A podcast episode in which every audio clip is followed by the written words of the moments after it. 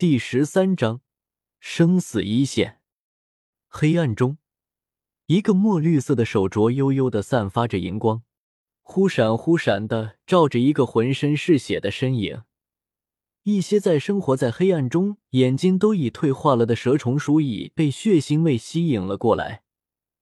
他在那个身影上肆意啃咬着，原本已经结痂了的伤口又崩裂了开来，鲜血缓缓的流出。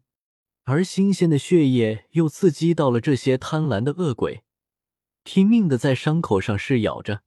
银光照耀在人影的脸上，那紧紧皱起的眉头似乎在诉说着他的主人在承受着什么样的痛苦。躺在地面上的人手指突然动了动，嘴唇和眼皮剧烈的跳动了起来。一只老鼠状的生物钻到了最大的一处伤口上，狠狠的咬了一口。啊！一个沙哑的声音突然响起，竟被活活的痛醒了过来。围在四周正在享受美餐的恶鬼们吓了一跳，纷纷从他的身上跑了下来，徘徊在不远处不肯离去。李胜费力的睁开双眼，发现自己竟在一片黑暗的空间当中，借着手镯上发出的荧光，微微转头看了看，四周都是乱石与泥土，还有一些石块压在了他的身上。全身上下无一处不再痛，这些都在明确的告诉他你伤得很重。尤其是借着荧光看到了仍旧徘徊在周围不肯离去的各种奇形怪状的毒虫与一些老鼠状的生物之后，李胜觉得自己虽然运气好活了下来，但是想要活下去还是十分艰难的。看着这些虎视眈眈盼望着自己马上死去的生灵们，李胜突然有些感谢他们了。若不是他们在啃食自己，将自己活活痛醒，恐怕自己会一直昏睡不醒，然后默默的流干血液而死。稍微适应了一会儿疼痛感，李胜已经感到有些麻木了。这可不是什么好现象，因为这说明血快要流干了。李胜默默感受了下身体的状况：左手骨折，双腿粉碎性骨折，右手脱臼，手腕扭伤。大腿上少了一块肉，肚子上破了一个洞，胸骨断了七八根，现在连呼吸都有些困难，内脏也有些糜烂，浑身上下到处都是伤口，唯一没有受伤的只有头部，这是之前融合的那个流光蜂王头部魂骨的功劳。若不是成为魂师后的生命力和李胜旺盛的求生欲，伤成这样，一般人根本不可能醒来。就这样，还是因为李胜在下落的过程中炸出了最后一丝魂力，使用了魂技“天外飞砖”，瞄准了从天坑处掉下来的一大块泥土，然后死死抱着飞行的板砖落到了松软的泥土之上的结果。李胜强忍着疼痛，腰身一拧，唯一完好的右臂朝着旁边的一块巨石撞去，咔的一声，右手手臂骨骼复位了。李胜疼得咬紧了牙关。浑身上下都在抽搐，刚止血的伤口又流出了鲜血，豆大的汗珠从脸上滚了下来。呼，微微活动着完好的右臂，李生试着将压在身上的细碎砖石给取了下来，从莫比乌斯环中取出了一瓶水，迫不及待的喝了几口。李胜又急忙停下了嘴，在内脏损伤的情况下，实在不适合吃东西。李胜用右臂支撑着，试图挪动身体，可是稍微一动，浑身上下就传来一阵钻心的疼痛。李胜有些沉默了。这里明显是不知道多少米的地下深处，根本就不会有人能够救他。随身带的治疗的药物对浑身的伤势毫无用处，自己的武魂又没有治疗效果，自己已然陷入了绝境。可是李胜不甘心啊，被吉林西追杀到穷途末路都没有死。难道要因为伤势死在这不知多少米深的地下吗？死去之后还要被那些虫蚁啃噬、产卵？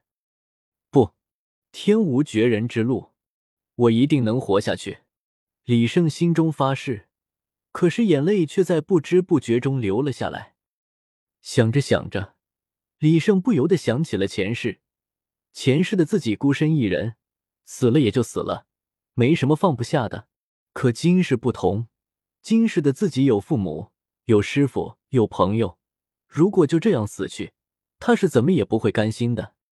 或许是人不自救，天必弃之；人若自救，天必助之。李生在隐隐约约中听到了丝丝喘气声，这声音离自己不远，只是声音的主人太过虚弱，才导致喘气声若有若无。李胜仔细听了听，心中有了猜测，脸上不禁挂起了狂喜的笑容。如果猜的没错的话，那头级灵犀应该和自己一样也掉下来了。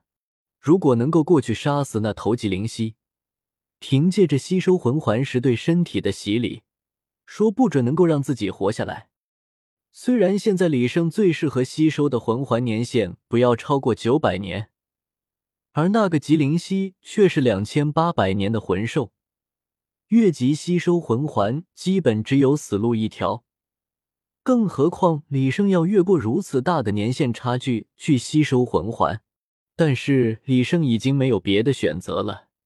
要么去杀死吉灵犀，去吸收掉他的魂环，成功晋级保住生命；要么在这里默默的流血而死。李胜下定了决心，清新口气，不留痕迹。李胜念出了口香糖武魂的第一魂技的魂咒。为了确保自己不会被负面情绪所干扰，李胜将绿箭口香糖塞进了嘴里。原本有些被疼痛所折磨的脑袋瞬间为之一清，并不是吃了口香糖就感觉不到痛了，反而因为大脑更为清楚，对疼痛更为敏感了，只不过将疼痛无视了而已。李胜仔细倾听着吉灵犀的呼吸声，默默判断着吉灵兽所在的方位和距离，借着手镯发出的荧光，在心中规划好了路线。贺李胜用尽力气将身体撑起，用仅剩的右臂向着规划好的路线爬去。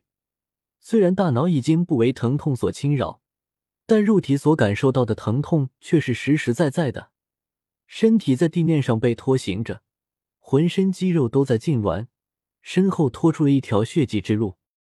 李胜发现这样根本来不及到吉灵溪所在的地方，自己很可能就已经痛死了。停下来，稍微想了想，从手环中取出了一块毡布，铺在了自己的前方，然后一点一点将身体挪到了毡布之上，用牙咬住了毡布的边缘，将自己与地面隔离了开来。稍微试了试，发现这样确实轻松了许多。李胜来不及多歇，现在是争分夺秒的时候，挥舞着右臂，一下一下的向吉灵溪爬去。不知爬了多久，李胜感觉到自己的身体正在慢慢变冷，看来血液已经快要流光了。更要命的是，前方竟有一个斜坡，而李胜能够感觉到吉灵溪就在那个斜坡的后方。李胜爬了几次，都因为单手不好用力而滑了下来。这个坡像是一把大锁，将生的希望给牢牢的锁在了外面。感受着正在失去温度的身体。李胜有些想放弃了，他的血液早已不再流了，支撑他爬过来的就是他那无与伦比的意志。